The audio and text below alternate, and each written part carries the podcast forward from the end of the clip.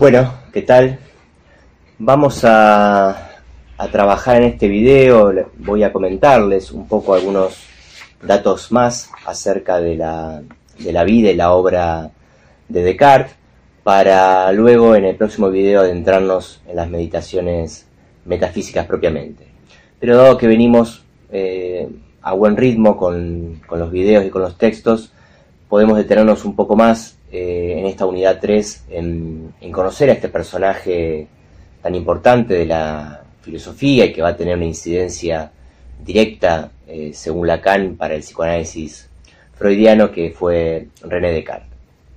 Eh, les puse en el pizarrón algunas primeras secuencias de fechas importantes en la vida de Descartes. Descartes nace en 1596 en La Haye, en Turén, en el seno de una familia que pertenecía a la pequeña nobleza. Los Descartes habían recibido un título de nobleza en 1668, las cartas de caballería, ese era el título, y sus ancestros habían sido principalmente médicos y abogados,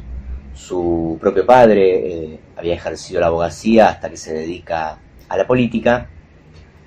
y su madre, Jeanne Brochard, eh, fallece al año del nacimiento de Descartes, en 1597, si bien Descartes en sus memorias, en los testimonios que deja de su propia vida, eh, parece tener la impresión, o así lo relata, confunde las fechas, digamos así, eh, y considera que la madre había muerto un par de días después de, dar a luz, de darlo a luz a él, ¿no? cosa que biográficamente no es cierta, pero que, podemos decir así, en la novela familiar de Descartes, eh, él lo recordaba de esa manera, ¿no? tenía ese recuerdo encubridor de haber sido prácticamente el responsable de la muerte de su madre, que lo dio a luz y, y falleció en realidad un año después. Lo cierto es que eh, la madre de Descartes tenía una salud bastante frágil y Descartes considera que él ha heredado, había heredado esa fragilidad y que por eso pasó gran parte de su vida enfermo, con una salud muy, muy endeble. En 1605 y hasta 1613 Descartes cursa sus estudios en el Colegio Real de la Fleche, que era un, uno de los mejores colegios de Francia de aquel entonces, que estaba bajo la tutela de los jesuitas, si bien no todos los profesores que impartían clases allí pertenecían a esa confesión. Eh, si bien se sabe que la educación en la Fleche era gratuita, la, familia de Carsi tuvo que costear los, libros de textos, las actividades que hoy llamaríamos extracurriculares, danza, eh, dibujo, esgrima, música, y el alojamiento de Descartes en, la Freche, todo eso corrió eh, a cuenta de los costos que pagó la familia. Eh, Descartes, como les decía, permaneció allí hasta 1613. Ya en aquellos años, eh, al igual que muchos autores de esa época, Descartes se mostraba muy desconfiado respecto de la autoridad de los clásicos y solo aceptaba lo que él mismo había podido razonar o eh, comprobar por sí mismo. Esta exigencia de pruebas, como sabemos, va a ser un elemento que lo va a acompañar en su filosofía posterior. En, en la flecha también Descartes conoce eh, los ensayos de Montaigne, quien como vimos en otros videos y a partir de los textos de Coiré Son eh, fue un referente, uno de los exponentes del movimiento del escepticismo, considerado por muchos el padre del, escepticismo. Descartes conoce sus ensayos mientras está en la, en la fleche, así como conoce también lo que va a ser su novela preferida, según sus palabras, una novela eh, quizá de los últimos libros de caballería de 1507, eh, El Amadís de Gaula, que dio lugar a su vez a ser una fuente de inspiración para nuestro eh, Cervantes y el Quijote. Descartes estaba decepcionado con la, con la escolástica, que consideraba él subsumía la filosofía a la teología y usaba la deducción para llegar a sus conclusiones, pero no obstante rescata de su paso por la, por la fleche el encuentro con las matemáticas. Dice Descartes el discurso del método, me gustaba sobre todo las matemáticas por la certeza y la evidencia de sus razones, pero aún no conocía su verdadero uso. Y al pensar que solo servían para las artes matemáticas, mecánicas, perdón, me extrañaba que siendo sus cimientos tan firmes y sólidos, no se hubiese construido sobre ellos nada más elevado. Eh, en 1616 cursa estudios de Derecho en Potiers, se gradúa el 10 de noviembre de ese año. En ese caso le puse la, el día y el mes de, estas fechas porque se da la, coincidencia, hay,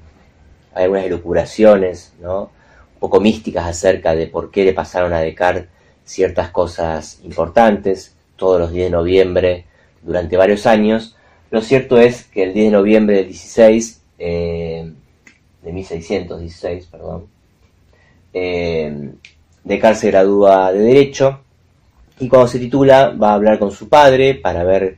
qué va a hacer de su vida, finalizada su formación, eh, y el padre que, que no tenía muy en gracia a Descartes por lo que se sabe, lo consideraba un, un ridículo y un estrafalario, eh, al punto de que Descartes no, no le reconoce ni a, ni su padre ni a su familia ninguna incidencia en su formación, el padre le dice que por ser el hijo segundogénito, no ser el hijo mayor, Descartes debía o bien ocupar un cargo eclesiástico, y ya, ya hemos dicho, Descartes no, no veía con buenos ojos la eclesiástica, o bien eh, alistarse en el ejército. Descartes termina optando por el ejército, eh, el ejército de Mauricio de Nassau, y eh, si bien pasó gran parte de la campaña de guerra en el campamento, no se privó de participar de las distracciones y las diversiones de la mayoría de los soldados de aquellas épocas. Eh, dicen los biógrafos que, bueno, bebió, persiguió mujeres, se batió en algunos duelos y fundamentalmente jugó a las cartas y a los naipes, afición que mantuvo a lo largo de toda su vida y con la que supo ganar este, sumas interesantes de dinero. Eh, los soldados, sus compañeros de campamento consideraban que Descartes era imbatible en ese tipo de juegos que implicaban la lógica y la, y la matemática. Eh, el 10 de noviembre de 1618, Descartes conoce a Isaac Beckman, nombre que quizás le suene de la historia de la ciencia, fue el, que desarrolló la ley de caída de los cuerpos y que sentó las bases para lo que luego va a ser la famosa ley de inercia. Este, este encuentro de Beckman y Descartes le, lo aproximó a Descartes a la ciencia eh, matemática, a la física matemática de Galileo, y desde ahí despertó un interés por esa, por esa ciencia, por esa física que Descartes no va a abandonar este, nunca más. El 10 de noviembre, también insistiendo con estas fechas, otro 10 de noviembre, pero en este caso de 1619, Descartes tiene una serie de sueños, tiene tres sueños en una misma noche, eh, de cuyo contenido no se, no se sabe, pero que él refiere que en esos sueños él vislumbra que se debe dedicar a la ciencia y a la búsqueda de la verdad, y que en esos sueños él eh, recibe una especie de mensaje que debía a lo largo de toda su vida tratar de explicar los fenómenos naturales en términos matemáticos como él ya había este, leído en Galileo. Eh, el 10 de noviembre, finalmente siguiendo las, secuencias de los 10 de noviembre de cada año, el 10 de noviembre de 1620, Descartes eh, abandona su vida burguesa y se dedica de lleno a la filosofía. Bien, eh, hice una pequeña pausa para reponer la cuestión de las fechas. En 1625 Descartes se instala en París, comienza un intercambio epistolar con, quien va a ser su corresponsal en, en Holanda, con el padre Marie Mersenne, personaje importante en la vida de Descartes porque es el encargado de difundir la mayor parte de la obra de Descartes, en vida de Descartes y después de, su muerte. Ese año, 1625, también es el año en el que eh, expresamente el poder de la Iglesia eh, prohíbe la enseñanza de doctrinas contrarias a, las enseñanzas antiguas, a los conocimientos antiguos, bajo pena de muerte. Y, Descartes pergeña en ese, en ese año esta expresión que después va a usar en sus textos de eh, larvatus prodeo, es decir, avanzo enmascarado. ¿no? Descartes entiende que si quiere dar lugar a sus ideas, poder comunicar sus ideas y publicarlas, tiene que hacerlo de forma tal, detrás de cierta eh, mascarada, ¿sí? para no caer bajo las fuerzas de la Inquisición que como ya sabemos ya se había despachado a, Giordano Bruno y, muy pronto, en, la década del 30, en 1633, eh, enjuicia también a, Galileo. Entre 1618 y 1648 lo pongo, lo pongo entre corchetes como un, paréntesis histórico, porque tiene que ver con un acontecimiento eh, del cual Descartes no participa directamente, pero que atraviesa todo este periodo histórico, que es la llamada Guerra de los 30 años,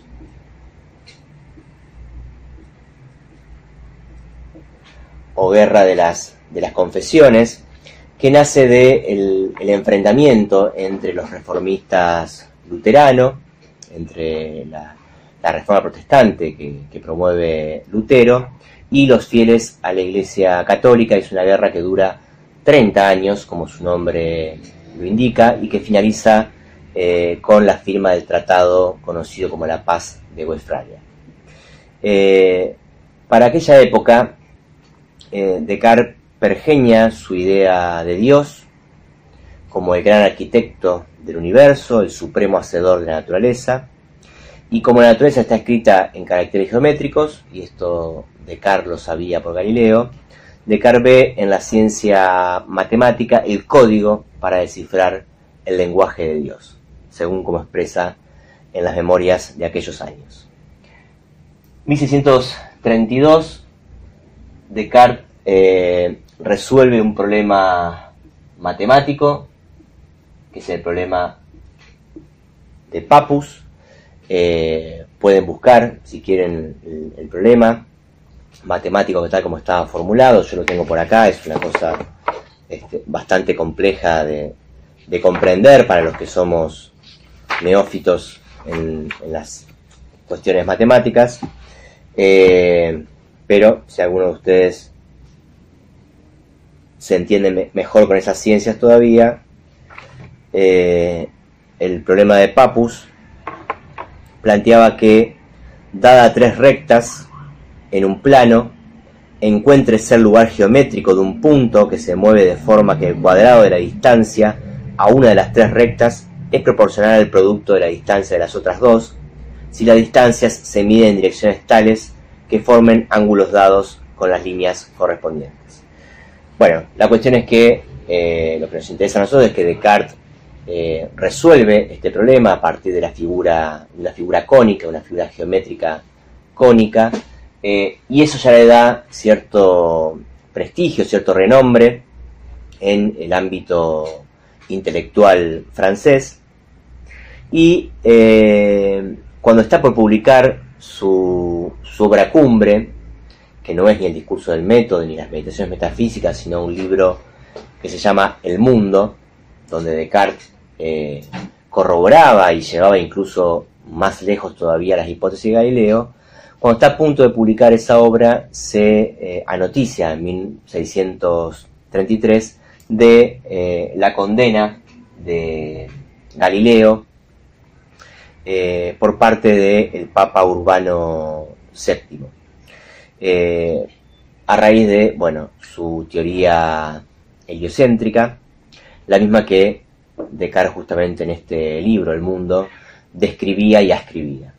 Con lo cual eh, cesa en la publicación de ese libro al enterarse del el juicio a Galileo, que como ustedes saben concluye con la confesión de Galileo y el pedido de disculpas de Galileo ante la Santa Inquisición. En 1635 muere la única hija de Descartes de una fiebre escarlatina. La, la, esposa ya había muerto un poco antes y a partir de ese momento, a partir de 1635 y hasta su muerte en 1650, eh, Descartes eh, vivió solo, se, se replegó a una vida mucho más solitaria la que tenía por aquel entonces.